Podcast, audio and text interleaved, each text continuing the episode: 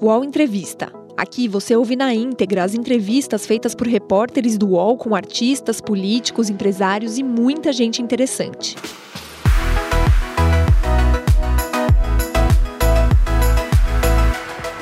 Graduado em Direito pela Universidade Estadual de Maringá, Sérgio Moro é mestre e doutor pela Universidade Federal do Paraná. Também cursou um programa voltado para advogados em Harvard. Se tornou juiz federal aos 24 anos, atuou no caso do Banestado e foi juiz e instrutor no Supremo Tribunal Federal. Mas foi seu trabalho como juiz da Lava Jato que garantiu projeção nacional e o levou ao Ministério da Justiça de Jair Bolsonaro. Depois de sete anos, a ação teve um fim não desejado por Sérgio Moro. A Força Tarefa se tornou um apêndice do Grupo de Atuação Especial de Combate ao Crime Organizado.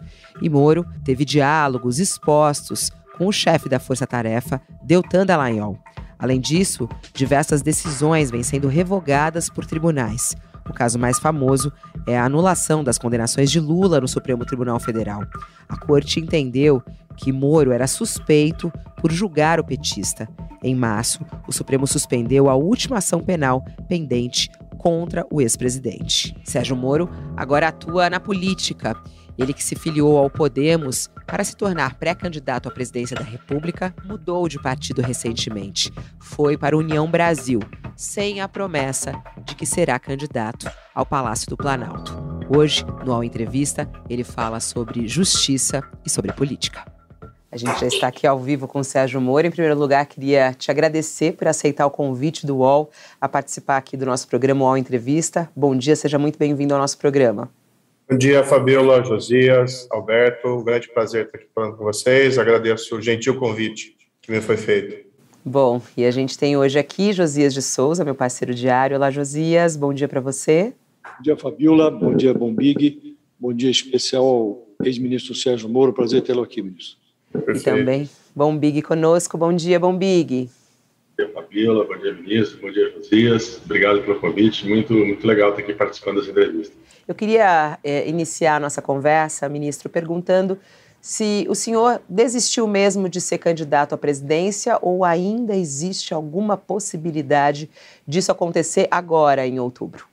Fabiola, a minha percepção era de que para conseguir vencer esses dois extremos da política, que eu coloco tanto Lula quanto, quanto Bolsonaro, precisaria ter uma candidatura única de centro, ou pelo menos uma maior aglutinação dos partidos, ou uma candidatura dentro de um, de um partido maior, de um partido forte. Então, eu fiz, fiz essa avaliação ali dentro, ainda na época do Podemos, aqui nesse período final, e entendi que para gerar as condições necessárias para possibilitar o surgimento dessa opção, havia a necessidade de modificação do quadro político.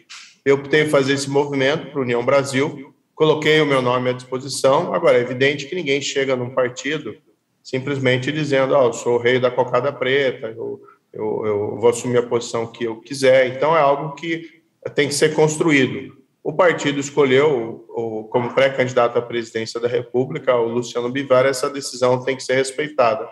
Eu tenho me qualificado nesse processo com, olha, eu sou um soldado da democracia, eu quero ajudar a vencer esses extremos, porque nunca foi uma questão de uma ambição pessoal, ser colocado ali, ungido ou coisa parecida como presidente da República.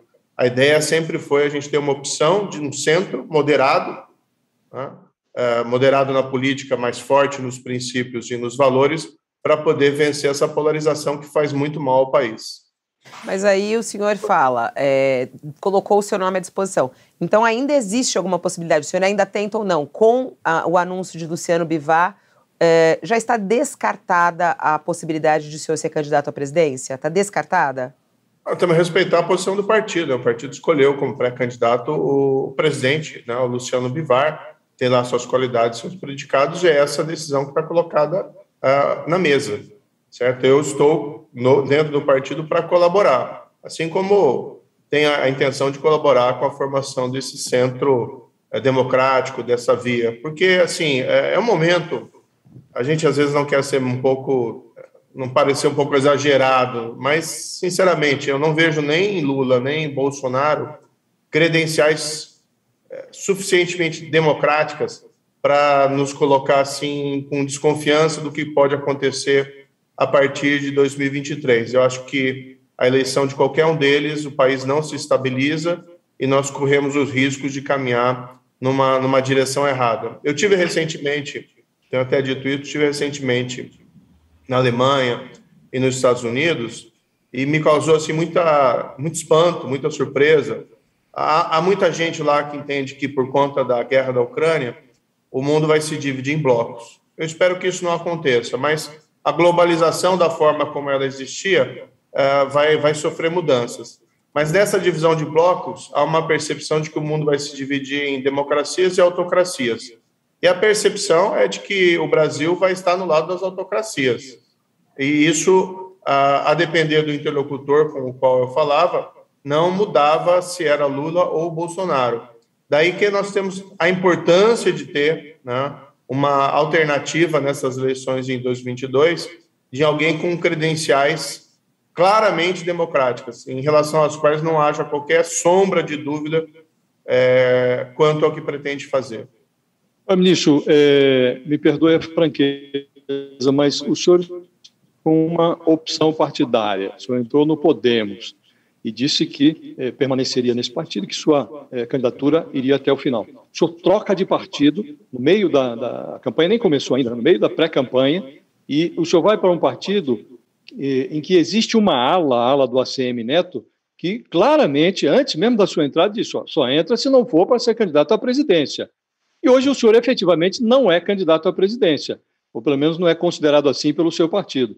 O senhor acha que foi ingênuo demais? Porque hoje os votos que lhe eram atribuídos na pesquisa feito para o Bolsonaro. Então o senhor, na prática, está ajudando o Bolsonaro. Houve ingenuidade de sua parte?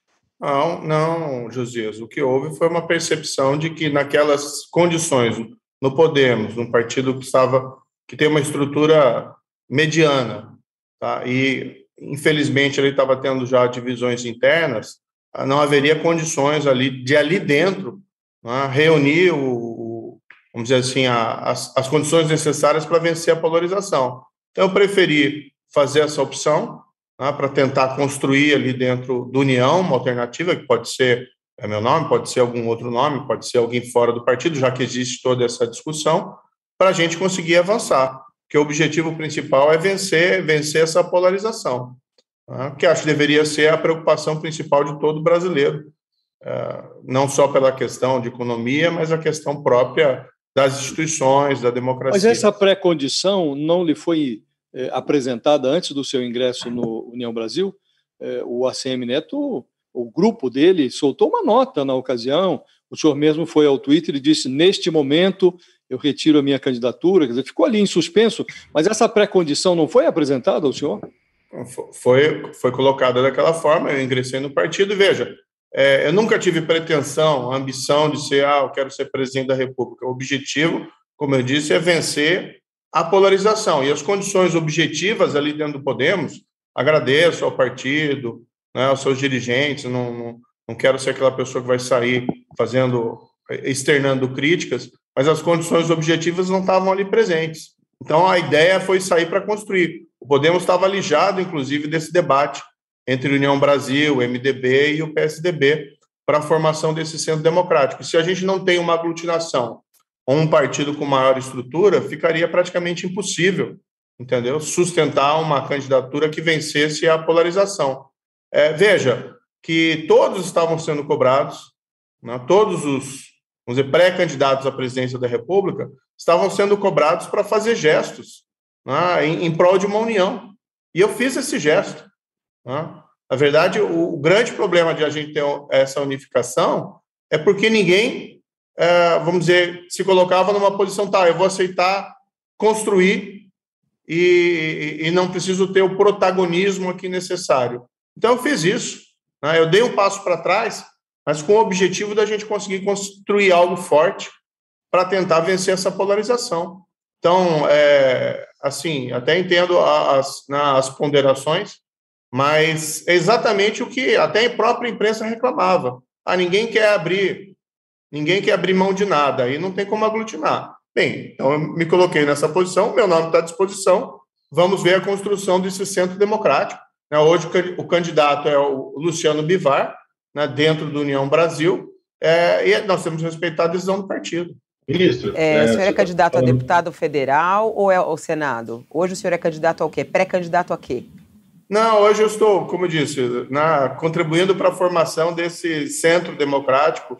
Se eu vou participar ou não das eleições é algo que eu vou analisar ali adiante. Nós estamos ainda uh, fazendo esse, esse planejamento. Eu transferi meu domicílio eleitoral aqui para São Paulo. O São Paulo é um centro né, econômico do país um dos estados mais importantes, e na minha avaliação política seria algo importante aqui essa, essa transferência para ajudar na formação desse centro uh, democrático.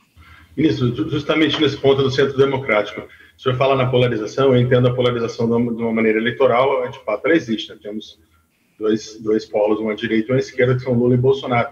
Mas não há uma falsa simetria quando você, quando esse discurso desse centro que o senhor está chamando de democrático, tenta igualar, por exemplo, alguém que não atacou o Supremo como Bolsonaro vem atacando, alguém que inclusive é, é, aceitou, né, porque até porque não havia outra saída dentro das instituições da democracia, ser preso, né, como Lula, e alguém que agora acaba, por exemplo, de, de, de não respeitar uma decisão, né, de uma prisão, conceder um indulto. Senhor não acha que, que é um problema é, nesse centro em tentar é, é, criar essa simetria entre, entre esses dois pontos? Quando se, centro, se esse centro é realmente democrático, como se coloca, ele não deveria estar é, tá mais preocupado com, com a defesa das instituições e não em, em, em, criar uma falsa simetria entre esses dois pontos? Ou o senhor acha que eles são exatamente iguais, é, o Lula e o Bolsonaro, nesse sentido?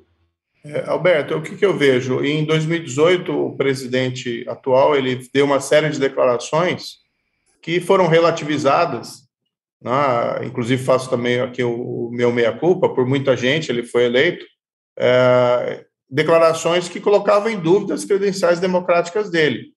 E todo mundo dizia, ah, ah, não vai acontecer, não vai acontecer. E hoje a gente vê uma situação bastante complexa.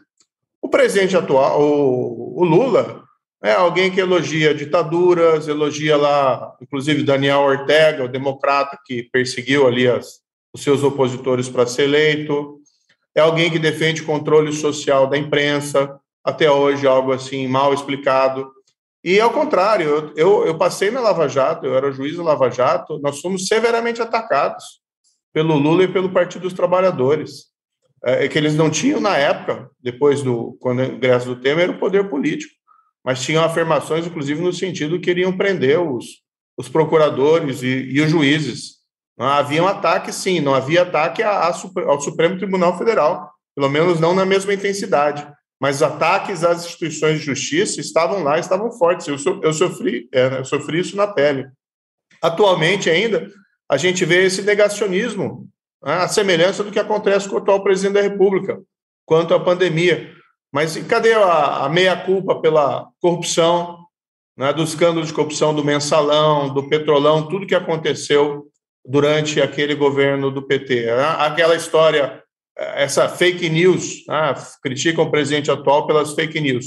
E, e, o Partido dos Trabalhadores, que até hoje insiste em ficar propagando por aí que eu seria um agente da CIA ou algo parecido. Os sinais estão aí. Nós estamos fazendo, eu acho que corremos o risco de fazer a mesma minimização né, que foi feita lá em, em 2018 em relação ao atual presidente. Eu não vejo sinceramente, que exista aí uma falsa simetria, não. Mas quem é pior, Lula ou Bolsonaro? Olha, eu acho que a resposta a essa pergunta tem que ser uma alternativa nas eleições de 2022. Não, sim, mas aí olhando quem é pior na sua análise, não nem falando em eleições, mas como presidente mesmo, senhor, como entrou no jogo político, em fazer uma avaliação, né? A gente tem aí o, o Bolsonaro, presidente atual, Lula foi presidente por duas gestões e pela atuação deles no país. Quem o senhor avalia como pior presidente? Acho que eles são muito semelhantes, né? muito semelhantes em vários, em vários aspectos. Veja agora recentemente essa guerra da Ucrânia a Rússia invade a Ucrânia, a, o Brasil adota uma posição dúbia em relação a essa invasão. Sim, o corpo diplomático a, adota uma posição correta, mas o presidente da República ele faz aquela visita controversa, não emite nenhuma declaração é, assertiva contra essa invasão quando você tem uma clara violação da soberania de um país para o outro e o sofrimento do povo ucraniano. Da mesma forma, Lula não fez nenhuma declaração é, robusta condenando essa invasão. O que nós vimos foram declarações genéricas contra a guerra. Contra a guerra todos nós somos. Então, para mim, eles têm muito mais semelhanças e não é à toa é, que eles é, acabam um alimentando o outro dentro dessa corrida eleitoral. Daí a importância da gente ter uma alternativa, não uma, uma candidatura para é, performar apenas nas eleições, é, uma, uma candidatura que possa realmente romper com essa polarização. Nisso, o senhor falou agora há pouco que fazia um meia-culpa em relação ao conceito que fez do Bolsonaro quando entrou no governo, presumo. É, eu queria que o senhor elaborasse um pouco mais essa ideia da meia-culpa. É, faço essa pergunta porque, antes de o senhor entrar no governo, o senhor trouxe uma marca para o governo que foi utilizada pelo presidente Bolsonaro na campanha, nos primeiros momentos do governo. Antes de o senhor entrar, já havia manchetes é, que informavam sobre o envolvimento do, do Flávio Bolsonaro na rachadinha, a dificuldade do presidente de explicar depósitos feitos na conta dele, e o senhor ainda assim assumiu a pasta eh, da Justiça. Até que ponto vai o seu meia-culpa? Eh, em que o senhor acha que foi prejudicial a sua entrada no governo? Para a sua eh, figura, pessoalmente, e para a Operação Lava Jato? Josias, aí nós temos que fazer um reparo, tá? A história da rachadinha só surgiu depois do meu ingresso. Ela surge em novembro em novembro de 2018, eu havia, eu havia não, desculpa, ela surge em dezembro e eu havia ingressado, deixado a magistratura em novembro. Perfeito. Tá? E naquela oportunidade. Antes, mas foi antes da sua posse no Ministério da não, Justiça. Mas eu já tinha deixado a magistratura e Sim. estava num cargo de transição. Eu podia, eventualmente, reconsiderar. Bom, tem aqui uma coisa que eu não tinha conhecimento, não vou entrar no governo. Quer dizer, não Sim, foi mas ali, sua... ali, seguido aquele episódio, houve, houve uma série de declarações né, inclusive do próprio presidente eleito, de que o fato teria que ser apurado e punido quem quer que fosse envolvido né, naqueles fatos. Ele deu, inclusive, uma declaração pública naquele momento. Agora, Josias, é o seguinte: tudo. Né, é, primeiro, eu não, não contribuí nada para a eleição do presidente. Eu entrei no governo depois né, de que ele foi eleito. E fui sempre com o meu projeto, que era um projeto muito específico, que era um projeto marcado pelo respeito ao Estado de Direito combate à corrupção, combate ao crime organizado e combate ao crime violento eram os focos principais. É, como muitos brasileiros que elegeram o presidente, nós achávamos né, é, que aquelas declarações dele é, feitas né, no período deputado, que eram exóticas, não refletiriam em políticas públicas no decorrer do governo. E mesmo muita gente me disse, olha, é, vejo com alívio a saída do governo que vai funcionar como uma espécie de anteparo a ilegalidades. Agora, a gente tem que colocar uma coisa bem clara: eu deixei o governo em abril de 2020 e foi uma decisão, foi um ato que me custou bastante. Ah, eu, de imediato, virei alvo de fake news, de mentiras divulgadas pelo presidente e pelo grupo político dele. E eu saí falando a verdade do que tinha acontecido, as razões da minha saída, que é as razões, uh, o que provocou a minha saída era algo absolutamente incompatível com a minha permanência do governo. Então eu tive lá, e, e não entendo aqui como autoelogio, mas eu, eu tive a, a, né, a coragem de sair do governo e dizer a verdade o que tinha acontecido. Então, qualquer eventual meia-culpa que eu tenha tido ali em aceitar tomar é, parte do governo para ajudar o país, tá? para ajudar o país, eu acho que eu espiei com louvor, porque eu saí do governo e deixei bem claro os motivos pelos quais eu havia saído do governo. Agora eu entrei com as melhores das boas intenções. Me permita fazer um, um papel de advogado do diabo aqui em relação a esse ponto. O senhor é, diz que é, lá no caso da rachadinha, o presidente deu aquelas declarações, tinha que ser todo mundo punido, e o senhor diz que saiu do governo. É um fato. Agora, o senhor, antes de sair, o senhor, quando entrou, disse que veio porque levou muita bola nas costas como juiz e queria promover mudanças que é, impedissem o retrocesso no combate à corrupção. O senhor, antes de sair, assistiu a, o presidente transferir o COAF que ele dizia que era seu, que era inquestionável, para outra área do governo. Antes de sair, o senhor viu essa deterioração no caso da rachadinha, aquilo que o presidente tinha declarado que ia apurar e tal, isso não se verificou. Ao contrário, ele é, recorria e até reclamou com o senhor que é, elogiou uma, é, criticou uma decisão do Supremo, se não me engano, do ministro Dias Toffoli, que travou o processo. E ele conspirou contra o seu projeto anticorrupção que estava tramitando no Congresso. Quer dizer, é, do ponto de vista da opinião é, pública, ficou-se com a impressão de que o senhor foi empurrado para fora do governo. O senhor não saiu do governo, o senhor demorou a sair. Não acha que houve uma demora na sua percepção de que o governo não, não combinava eu, com os seus propósitos? Eu, eu, fiquei um ano e quatro meses, é um, é um tempo curto. O que acontece é o seguinte: Uh, eu escrevi um livro, né? Sérgio Moro contra o sistema da corrupção, que conta em maiores detalhes essa, essa história. Mas eu, eu tinha ali durante o ano 2019 o meu projeto de lei anticrime. Eu não podia deixar o governo antes daquilo ser votado no Congresso. Ele foi votado somente em dezembro tá, daquele ano. Porque, tudo bem, é, você tem razão. O, né, o, o presidente não ajudava no projeto, mas eu trabalhava dentro do governo para aprová-lo. Depois, naquele período, já tinha ameaça de interferência na Polícia Federal. E aí eu me decidi, não, eu fico agora no governo para proteger a Polícia Federal de interferência indevida do governo. Aquilo que me manteve nesses outros quatro meses, porque eu achava que aquilo era importante, ainda que com dificuldades dentro do governo, segurar né, a Polícia Federal com uma direção que uh, era responsável, uma direção que atuava com autonomia, para mim era um objetivo importante. Tanto que quando o presidente passa por cima de mim, aí eu não tenho mais razão nenhuma realmente para ficar e eu saio. Então, fui esticando ali a minha permanência, mas porque tinha objetivos ali extremamente específicos. Agora, eu nunca secundei, né? Nunca provei ações uh, do presidente que eram contrárias àquilo que eu acreditava. Eu saí exatamente por isso. Né? Eu saí porque eu mantive firme os meus compromissos é, com o Estado de Direito, os compromissos com o combate à corrupção. Mas além, acho que mais do que a gente discutiu o passado, Josi, a gente tem que discutir hoje o presente e o futuro. Hoje a gente vê o combate à corrupção no Brasil totalmente desmantelado. Tá? Parte é, dos três poderes, tá? e aqui a culpa não é só do presidente da República, parte dos três poderes agiu para desmantelar o combate à corrupção. Tanto que a gente vê hoje escândalos né, que são divulgados na imprensa e simplesmente nada acontece. O Brasil está refém Uh, o que nós precisamos também, nesse contexto, de propostas políticas que resgatem, não que o combate à corrupção seja o mais importante para o país, mas ele é essencial. Nesse... Uh, não podemos construir um, um país baseado na indecência. Ministro, o senhor falando aí de instituições que estão agindo para é, continuar com a corrupção, né, para não combater a corrupção. O senhor está citando o Supremo Tribunal Federal. O senhor tem críticas ao Supremo Tribunal Federal?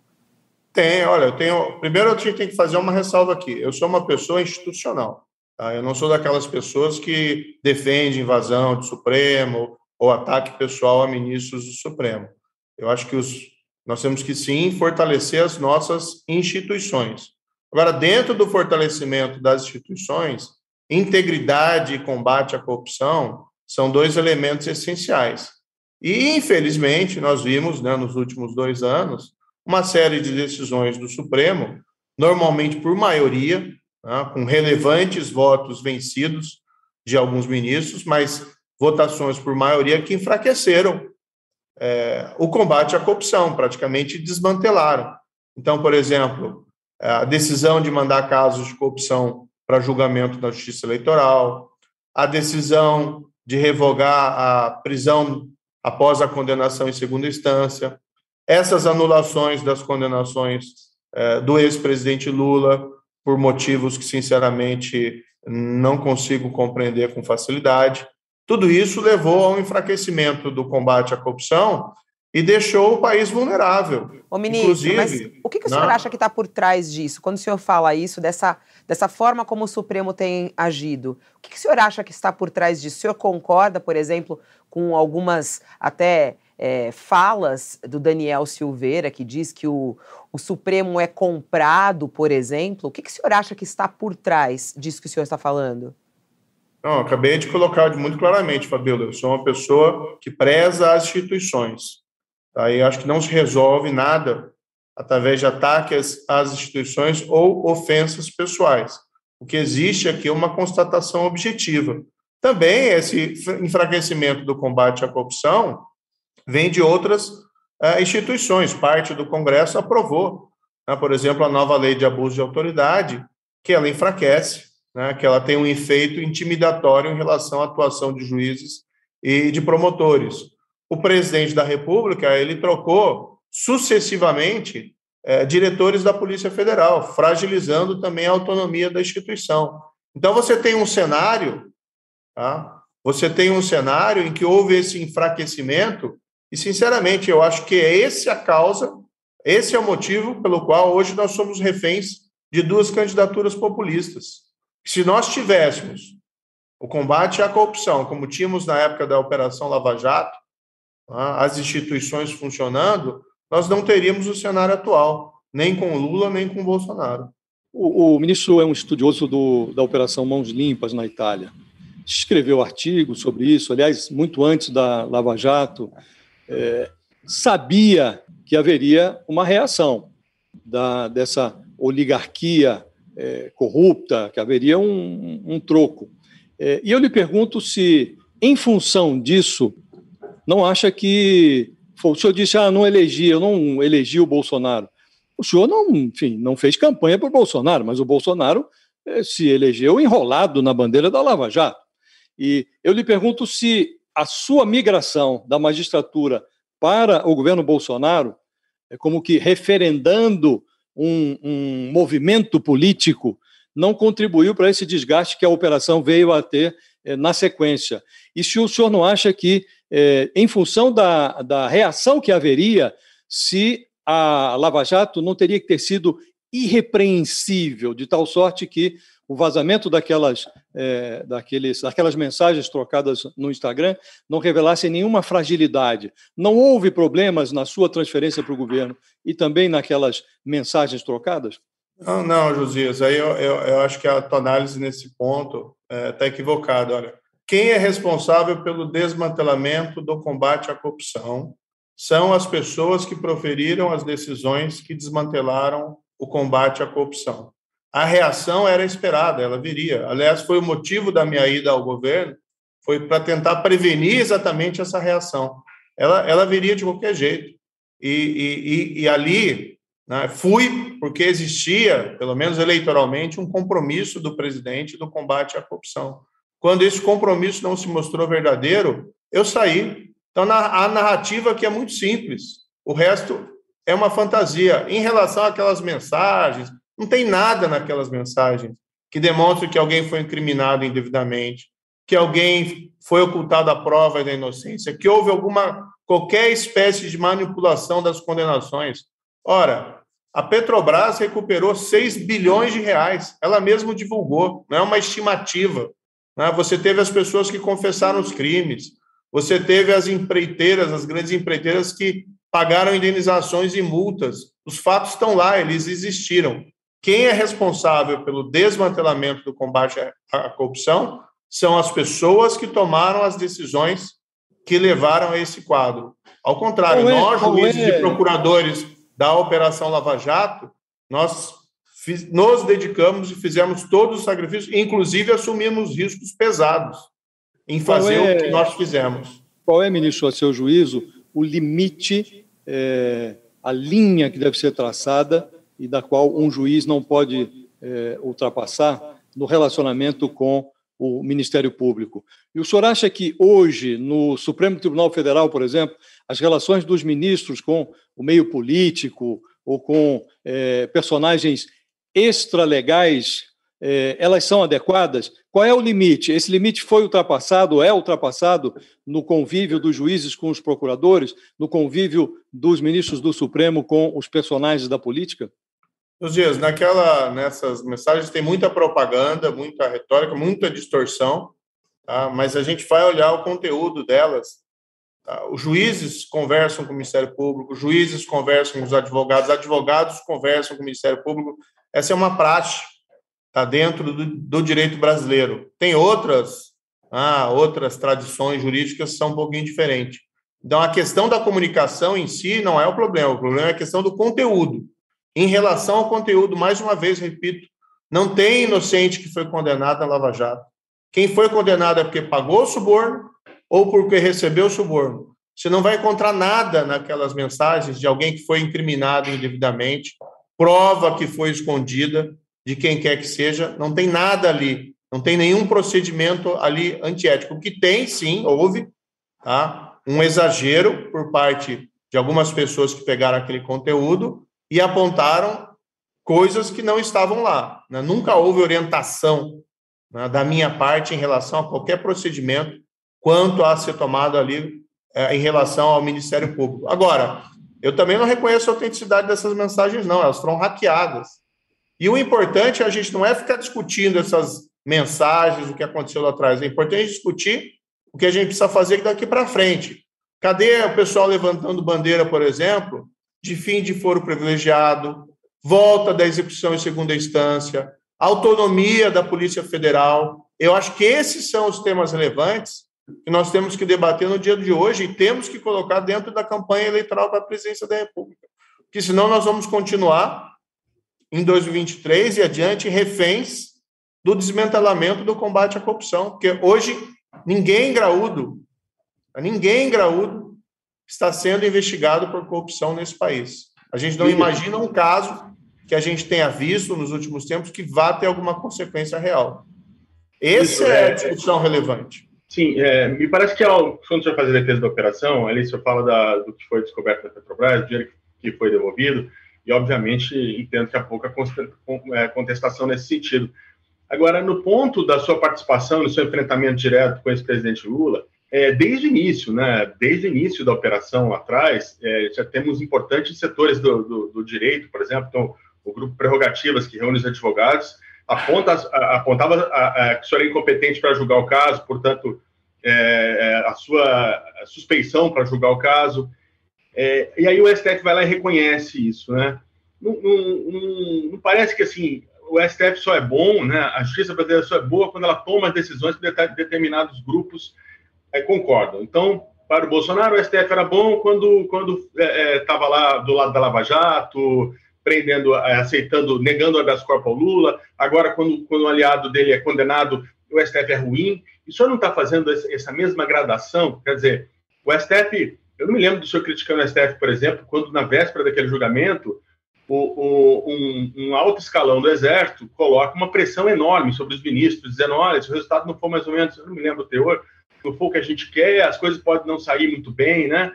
E aí, quando ele muda de, de posição, após, como o José bem demonstrou aí, todo o conteúdo das mensagens, porque eles influenciaram sim, né, essa decisão, agora o STF só passa a dizer que ele, que ele, que ele é, é ruim, que ele é leniente com a corrupção. Como é que é essa regra? Como é que a gente respeita a instituição se, se ela só é boa quando dá decisões é, é na direção do que a gente pensa? Alberto, é primeiro, quando, quando eu era juiz, então, como estava como juiz, não me cabia sair por aí fazendo declaração pública, criticando ou elogiando o Supremo Tribunal Federal. Ah, nessa época que eu era juiz, agora, o Supremo autorizou a prisão do ex-presidente Lula em março de 2018. Então, não foi algo que veio da primeira instância.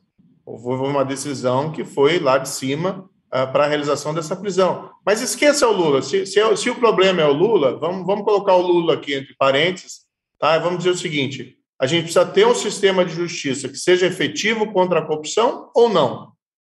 Então, questões relacionadas a foro privilegiado, a gente tem que discutir, questões relacionadas à execução da condenação em segunda instância, autonomia da Polícia Federal. A gente viu como foi importante na pandemia a, o, o diretor da Anvisa ter um mandato, que senão ele tinha sido expelido na hora e, e o Brasil ficaria refém naquele momento de uma política errada do, do presidente da República. A gente viu como isso foi importante. Então, essas são as questões. É, esse grupo, né, ele é um grupo que, desculpe, com todo respeito a eles, eles têm as motivações ideológicas deles.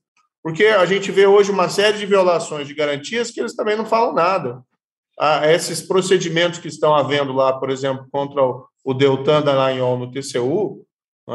É, aparentemente lá buscando uh, condená-lo, não, não tem motivo, não tem razão, não tem causa.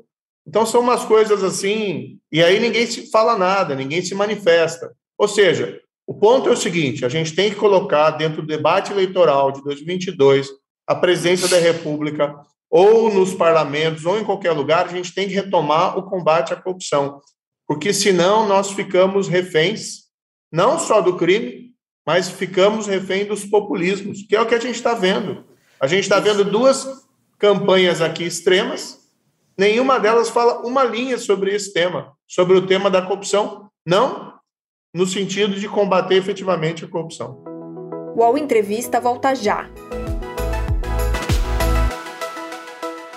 Ah, a internet! Local de descobertas incríveis, de muita troca de conhecimento e de sabedoria sem fim. Política, haters, discussão, briga de fandons, as tretas. Poucas coisas ainda são capazes de fazer brilhar nossa luzinha interior. A fofoca, as celebs, as subcelebs, cultura pop, cinema, séries, TV, música, memes, os reality shows, entretenimento. E a partir de agora, os programas do canal Move são Splash as questões mais relevantes da sociedade brasileira contemporânea agora no YouTube. Mas Chico, tudo com cara de splash. Música, cinema, entretenimento, celebridades. Fofoca que a gente ama, os realities. Filmes, séries, curiosidades da cultura pop. E tudo que tá bombando na internet e no mundo. Até perrengue na fazenda vai ter. Aô, Splash! E tudo isso você também pode acompanhar nas outras redes sociais de Splash virou trend, virou thread, virou meme, virou splash. O senhor acha que o Lula pode voltar para a cadeia? Olha, esse, esse, juízo não me, não me cabe. Né? Nas condições atuais, com essas anulações todas de processos, mais uma vez, não vejo motivo nenhum para essas anulações desses processos, seja do Lula ou seja de qualquer outra pessoa. Né? E são muitas vezes decisões tomadas é, que mudam o entendimento que do Supremo, que era o entendimento que prevalecia anteriormente na época, é, parece algo bastante improvável. É, o, um dos casos, por exemplo, é essa questão da justiça eleitoral.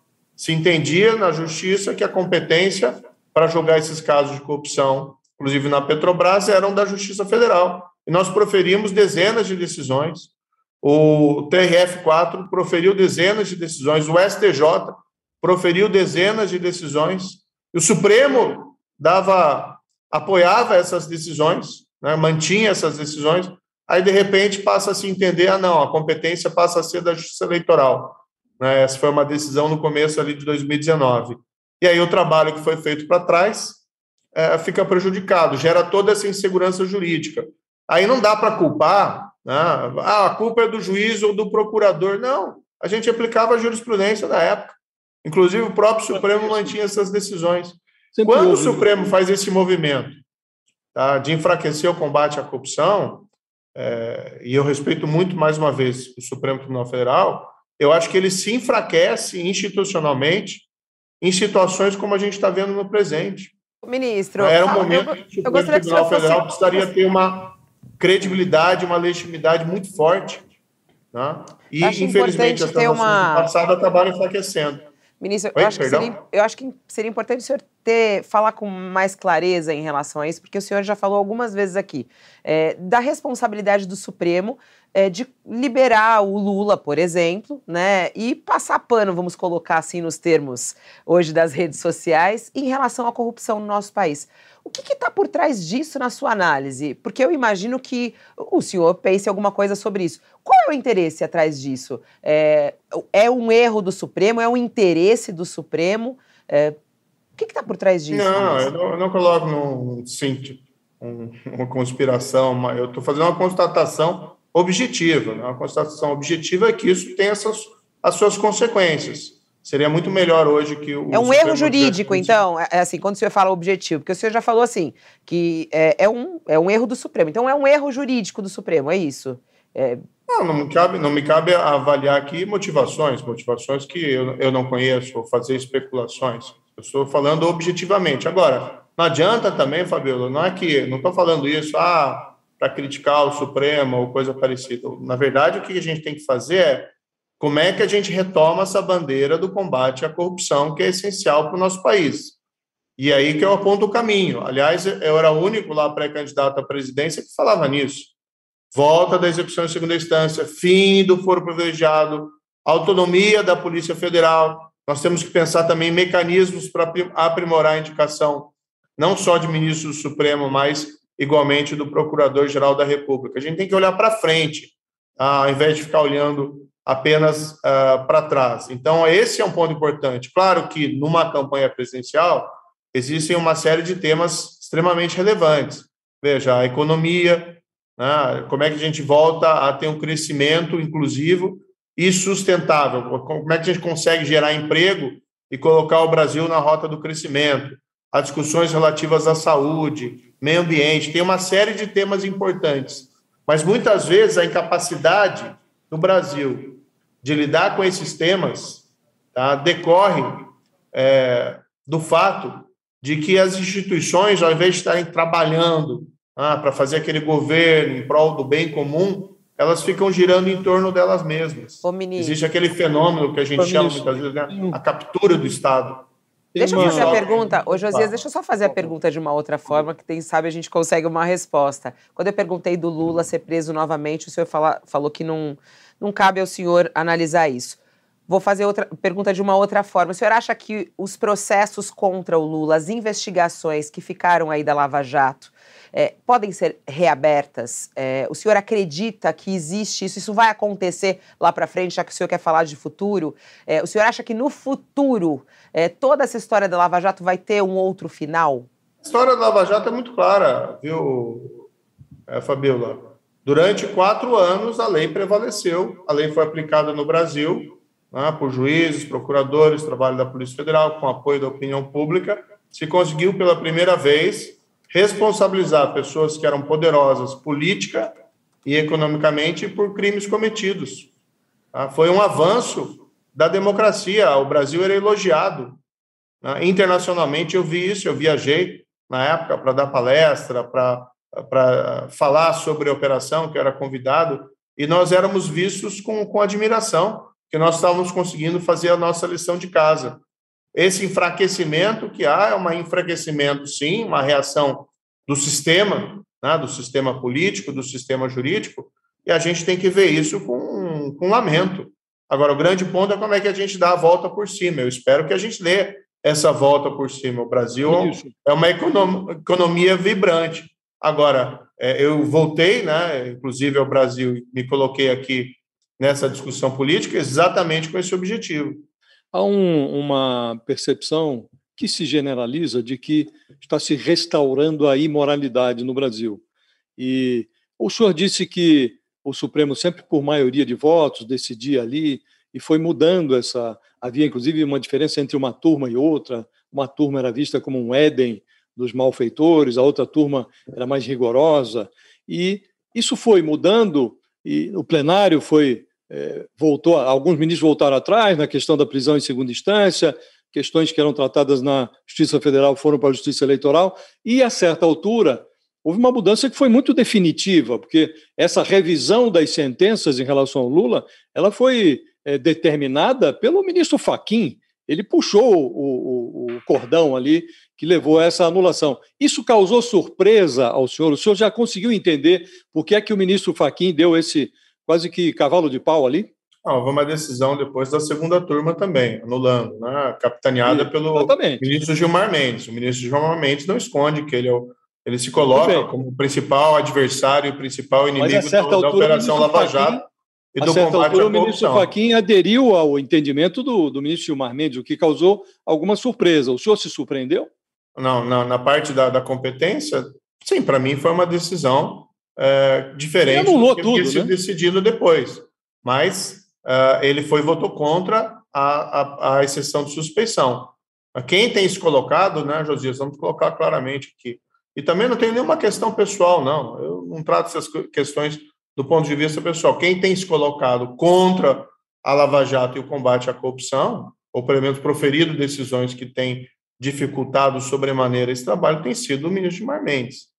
Né, dentro do Supremo Tribunal Federal. Agora, tem ministros lá, né, tem ministros que têm tido vozes e votos dissonantes bastante veementes. O próprio ministro Fux é, tem se colocado como defensor da Lava Jato, o ministro Barroso. Mas o ponto, mais uma vez, Josias, não é ficar discutindo culpas individuais ou responsabilidades individuais. Isso não, não nos leva, não, não leva longe. Porque a questão é, Supremo, a gente tem... Se o Supremo tem esse entendimento, que está levando à anulação de sentenças e tal, que futuro tem o combate à Lava Jato? Eu até lhe pergunto se o senhor acha que é, aquilo que o senhor considerava a banda podre, que lá sentenciou empresários, políticos e tal, se o senhor acha que essa banda prevaleceu?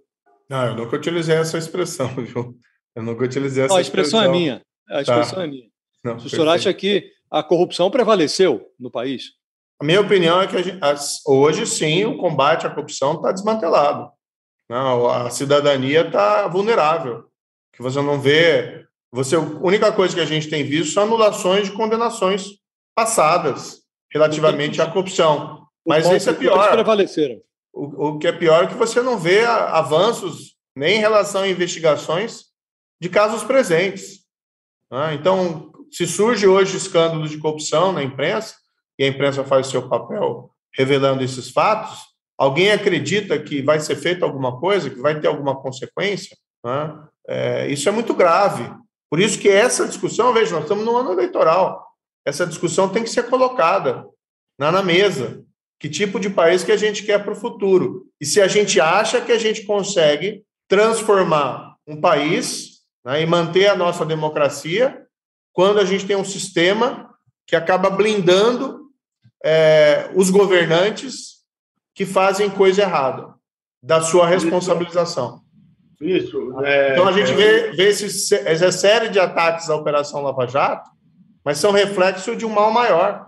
Hoje, a, a accountability, a responsabilização é, de pessoas com poder que cometem crimes está prejudicada. E isso a gente não pode aceitar como cidadão, não como juiz ou ex-juiz, ou como alguém agora no âmbito da política. Como cidadão, a gente não pode aceitar.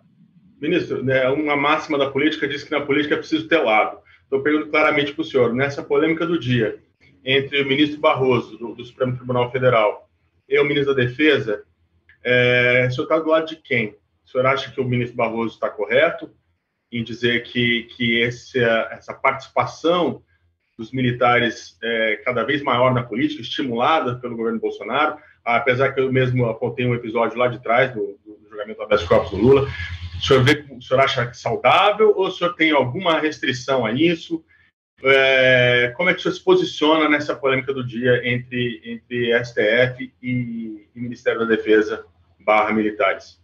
Olha, eu tenho um grande apreço pessoal pelo ministro Barroso.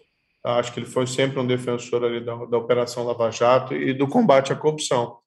Também sou um defensor né, das, das Forças Armadas, das instituições. Acho que esse episódio é todo um mal entendido e que não vale, não vale essa escalada. Tá? Claro que todos nós temos preocupações né, em relação ao nosso contexto político atualmente e, e temos que tentar serenar esses ânimos. Tá? Por isso, mais uma vez que eu digo, a solução para o Brasil em 2022 não pode estar nem em Lula nem em Bolsonaro, porque ambos são representantes de uh, espectros políticos que flertam com o extremismo e que flertam com o autoritarismo.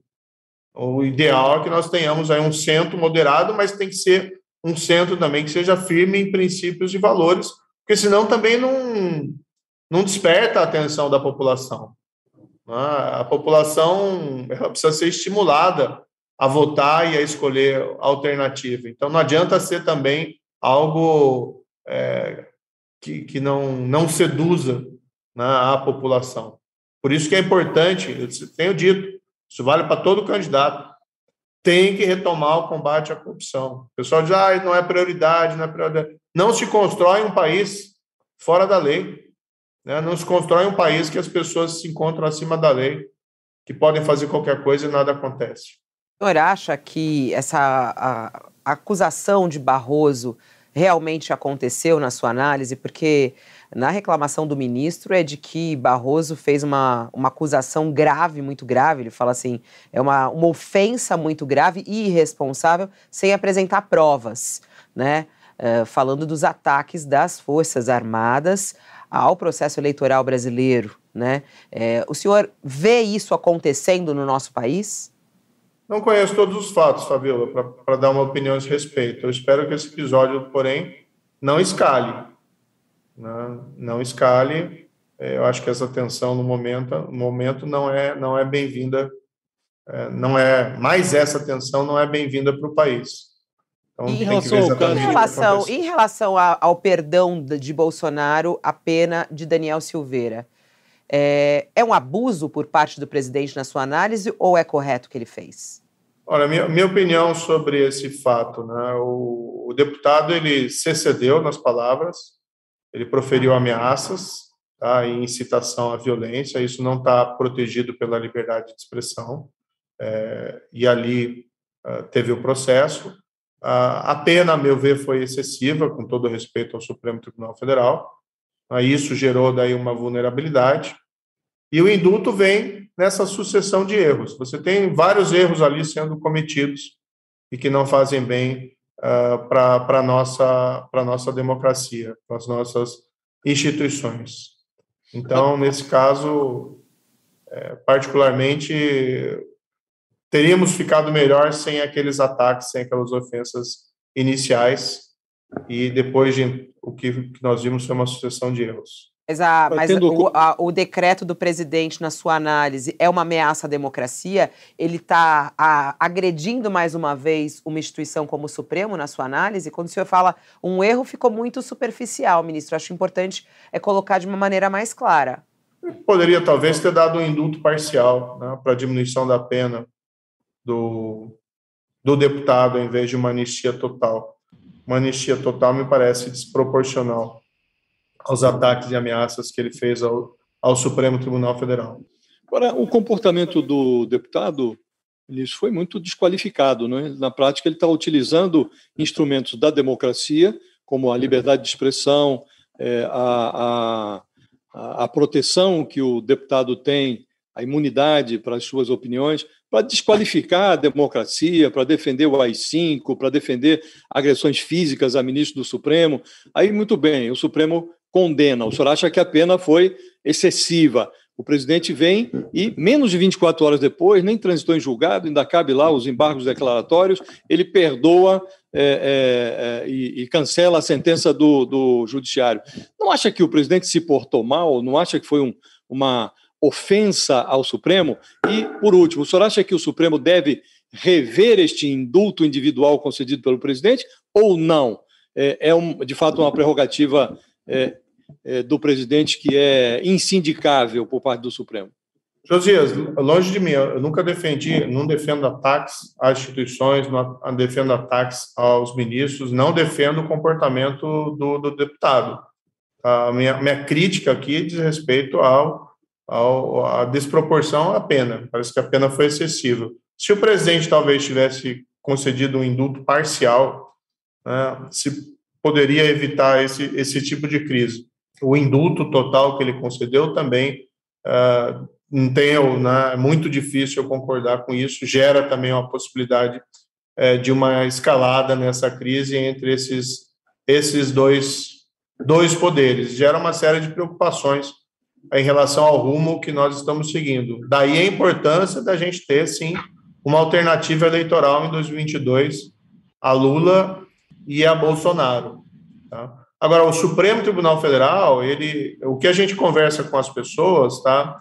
Que essas decisões anteriores de enfraquecimento, desmantelamento do combate à corrupção, colocou o Supremo numa situação um pouco mais frágil e suscetível a esse tipo de ataques. Tá? Isso também, a meu ver, foi um erro ali, tá? com todo respeito ao Supremo Tribunal Federal. Na época da Operação Lava Jato, se cogitasse conceder um indulto a um daqueles políticos processados, seria algo inimaginável dentro da opinião pública. A opinião pública estaria do lado do Supremo Tribunal Federal, com absoluta ali tranquilidade. Então, o melhor aqui que nós temos a fazer é retomar o caminho do direito, né? é, contra a impunidade, seja de quem agride as instituições, mas seja também de quem comete crimes contra o erário, né? quem comete crimes contra a corrupção. A questão se o Supremo vai poder anular ou não anular esse indulto é uma questão jurídica é, bastante complexa. Né? O indulto está dentro das prerrogativas ali do presidente, a forma jurídica. É a questão ali do juízo de conveniência e oportunidade, se o Supremo entrar nisso, se ele estaria invalidando ou não. Uh, o Supremo tem um problema jurídico ali muito sério, não só do ponto de vista jurídico, mas também do ponto de vista político. Há muita gente que aponta, ah, isso aí foi um desvio de finalidade. O fato é que como que a gente chegou nessa situação? Como é que a gente escapa dela? Na minha opinião, é retomar o caminho né, da legalidade, do combate à corrupção, de buscar uma alternativa eleitoral que não seja entre esses dois extremos. A, sa a saída é por aí. Isso, já, já, que você está falando de eleição, já que você está falando de é, eleição, a gente está na reta final, vamos, vamos só voltar para esse tema aqui nos minutinhos finais. É, tinha um jantar marcado para hoje é, da, dessa união aí dos partidos, né? E foi cancelado por problemas de agenda, mas a gente sabe que nos bastidores há problemas ali de negociação. Qual é, na sua análise, vou perguntar na lata, o nome mais forte na sua análise para representar essa terceira via? O senhor falou aqui várias vezes que é preciso de uma alternativa. Né? O senhor se apresentou como uma alternativa, te tiraram da alternativa. Então, agora, na sua análise, qual é o melhor nome? Olha, quem está conduzindo essas discussões no âmbito do União Brasil é, é o Luciano Bivar. Então, para mim, seria algo complicado eu emitir uma opinião a esse respeito passando por cima da decisão partidária de quem está coordenando esses trabalhos. Então, vou ficar te devendo uma resposta em relação a esse tema. Agora, é necessário, sim, que a gente tenha um nome, né, que se tenha. O nome de Luciano um, Bivar, o, o, Luciano Bivar, não, o senhor acha que é um nome forte? Porque ele não é conhecido também, né, no, no país como um todo. É, não tem esse histórico. O senhor acha que é um nome forte para bater Lula e Bolsonaro e, e vencer essas eleições? E, o que a gente precisa, ministro, se o senhor não for, se, se o senhor não, não, não der para o senhor a candidatura ao Senado, o senhor vai sair para deputado federal? Então, respondendo a parte da Fabíola, o senhor acha que Luciano Bivar é o nome que deve encabeçar a terceira via? E se União Brasil do Luciano Bivar não lidera a candidatura ao Senado em São Paulo, se o senhor sai para deputado federal? O, o presidente, né, o Luciano Bivar, foi escolhido pelo partido e está se colocando como pré-candidato à presidência da República. Estão discutindo lá dentro daquele com o MDB, com o PSDB, quem que vai ser o representante, quem que vai ser, se vai ter essa formação, né, e tendo essa formação, quem seria a cabeça de chapa, quem seria eventualmente vice. Essa é uma discussão que está correndo lá dentro. Né? Não cabe a eu ficar dando opinião aqui fora e, e interferindo nesse, nesse assunto específico, principalmente que eu me coloquei né, aqui para ajudar a formação desse centro democrático. Não vou ficar dando minha opinião aqui uh, através né, da imprensa. Entendo a pergunta de vocês, mas não é esse, não é esse papel que eu estou me, me, me dispondo. Em relação à eventual outra candidatura, isso é uma questão ainda que a gente está discutindo, é, Bombig. Pode ser que eu não saia, não seja candidato a nada. Eu vim com o objetivo aqui de ajudar tá, a romper a polarização e a reconstruir, colocar o Brasil de novo no caminho certo. O caminho do Brasil não pode ser esse caminho que a gente está seguindo hoje de uma economia que vai mal, de um país que não cresce significativamente há, sei lá, 20 anos. Hoje a gente tem a mesma, uma renda per capita inferior ainda a 2013. A gente vê esse desmantelamento né, do, do combate à corrupção, um país que é fundado numa ideia de privilégio, inclusive o privilégio de roubar e, e não ser punido. É contra esse tipo de situação que eu me resigno o seja senhor, como. O senhor, já falou algumas vezes que. Você já falou algumas vezes assim, ah, pode ser que eu não seja candidato a nada, pode ser que eu não seja candidato a nada. O que está por trás disso, assim? É, por que não ser candidato, sendo que o senhor é, saiu, se filiou a um partido, até a gente entrevistou aqui a presidente do Podemos, falou que ficou magoada com o senhor, gastou 3 milhões de reais lá no projeto da sua candidatura, diz que pagou um salário para o senhor, e aí o senhor saiu do partido, aí foi para a União Brasil, é recebido lá, é, com o objetivo deles, inclusive, de é, conseguir é, levar outros candidatos junto com o senhor e eleger né, para a Câmara Federal, caso o senhor seja candidato a deputado federal. E aí o senhor falou já duas vezes, pode ser que eu não seja candidato a nada. O que, que vai fazer o senhor decidir isso e quando que o senhor vai decidir isso? Olha, isso tem que ser construído né, dentro, dentro do, do, partido e tem que ser construído com a sociedade. É, eu não tenho esse projeto necessariamente de ajudar a sociedade só sendo político. Né? Eu, eu saí da magistratura e fui para esse projeto, posso seguir uh, dentro de um projeto da sociedade civil. Então, isso está sendo trabalhado. Agora, uh, quando eu estava no Podemos, eu também ajudei ali o partido, né? sinto muito pela minha saída. Eu poderia fazer uma série de críticas aqui ao Podemos em relação ao que aconteceu e aos motivos da minha saída, mas eu prefiro deixar isso de lado e tentar trabalhar aí a questão do futuro. Mas esses gastos, nem sei se foi isso tudo, a gente nunca teve nada de anormal. O que a gente basicamente tinha era hospedagem, viagem e tinha um esquema de segurança apenas uh, pela minha condição de ex-ministro, ex-juiz da Lava Jato e pré-candidato a presidente da República. Nunca teve nenhum gasto ali extravagante, não, é, que possa Sário, né? ter alguma o seu, o seu salário, né? O salário que o senhor recebeu lá durante esse período. É, o senhor pretende devolver esse dinheiro? É o salário que eu recebi prestando serviço ao partido, né, Fabio? E, então, acho que esse tipo de, de colocação não. Desculpa, é, não, não, não é nem colocação, foi uma Eu estava dentro porque... do partido, certo? É... Assim como agora eu estou no outro partido. Veja, uh, existem trocas de partidos, existem trocas de domicílio eleitoral, isso é algo normal dentro da política, isso pode acontecer, né? e isso não tem nada de imoral ou coisa parecida. O senhor então, recebe salário no União e, Brasil? E eu acabei saindo por quê? Porque o projeto, como eu disse mais uma vez, o projeto é romper a polarização e dar uma alternativa ao país. O, o senhor então, recebe salário no União Brasil? O senhor recebe salário? No, o senhor recebe salário no União Brasil? Não. Não. E, e o senhor é, tem, perguntando agora do seu desejo maior, ser candidato ao Senado ou a deputado federal? Entre essa, essas duas opções, qual lhe agrada mais? Não, eu já declarei que não, não vou ser candidato a deputado federal. Tá? Mas o foco principal é ajudar o país a construir uma candidatura de centro para que a gente possa romper não essa vai polarização. Ser, o senhor, o senhor tem que não, estar na, na cabeça de todas as pessoas. Não tá vai ser candidato. Todo dia. Não vai ser candidato, não vai ser candidato a deputado federal de jeito nenhum. O senhor está garantindo aqui, não vai ser candidato. Já declarei que não serei candidato a deputado federal. Ministro, o senhor, quando era magistrado, o senhor botava ali no final das suas decisões, cumpra-se, e aquilo se cumpria, né? porque assim determina a legislação.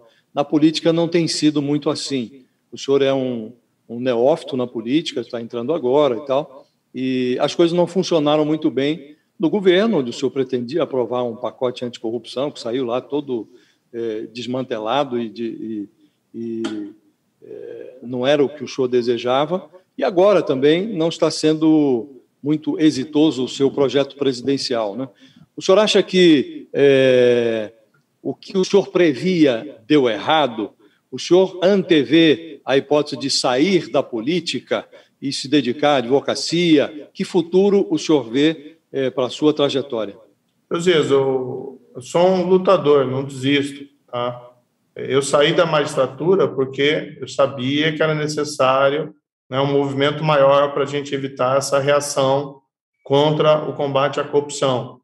A gente vê hoje um cenário muito ruim, mas se a gente desistir, se a gente ficar se lamentando nos cantos, a gente não muda nada.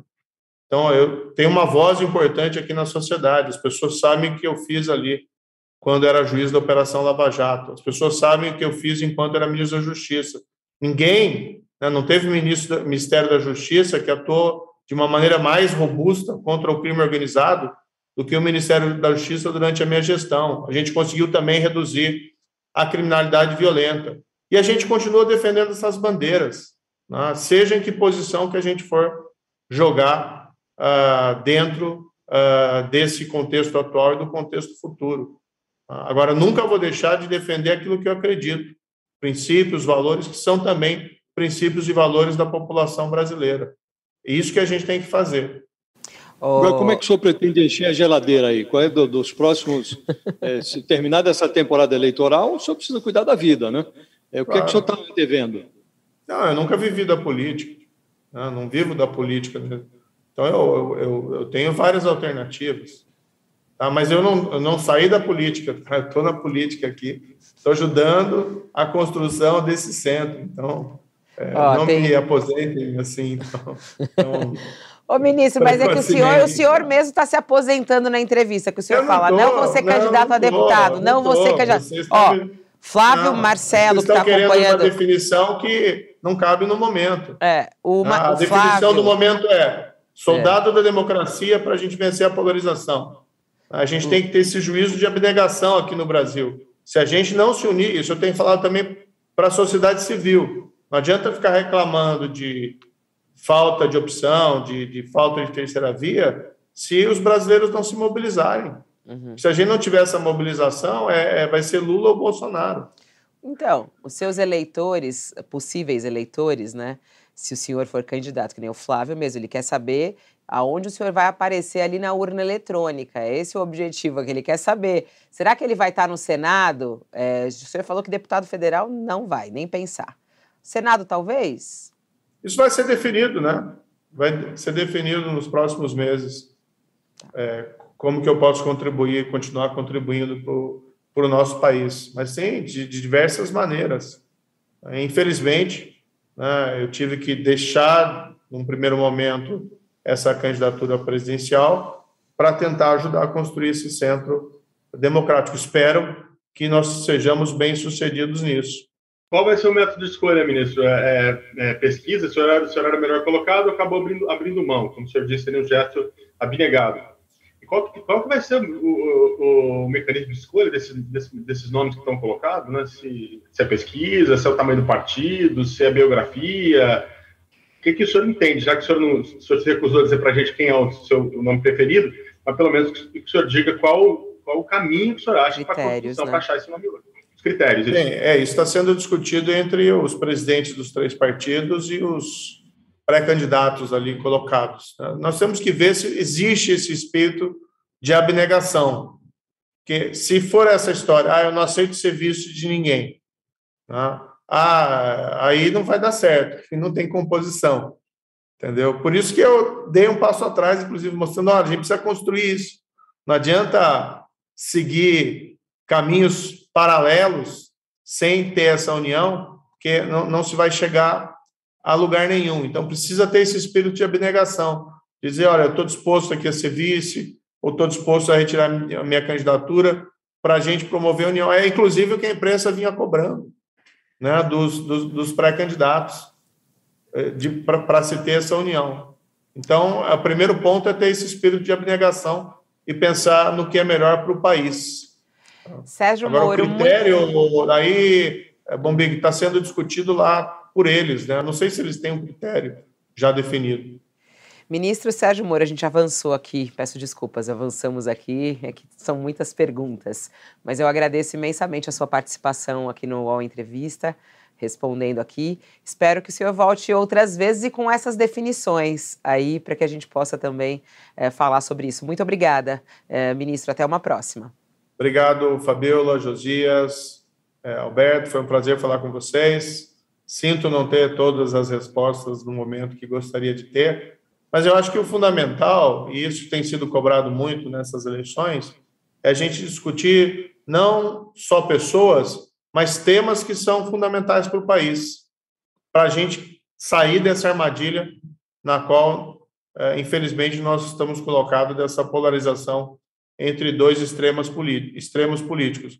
E eu sei que sim, a retomada da economia é essencial, preservação do meio ambiente, mas o tema da volta do combate à corrupção e a defesa da integridade das nossas instituições é, é um meio necessário para que a gente consiga alcançar esses outros objetivos.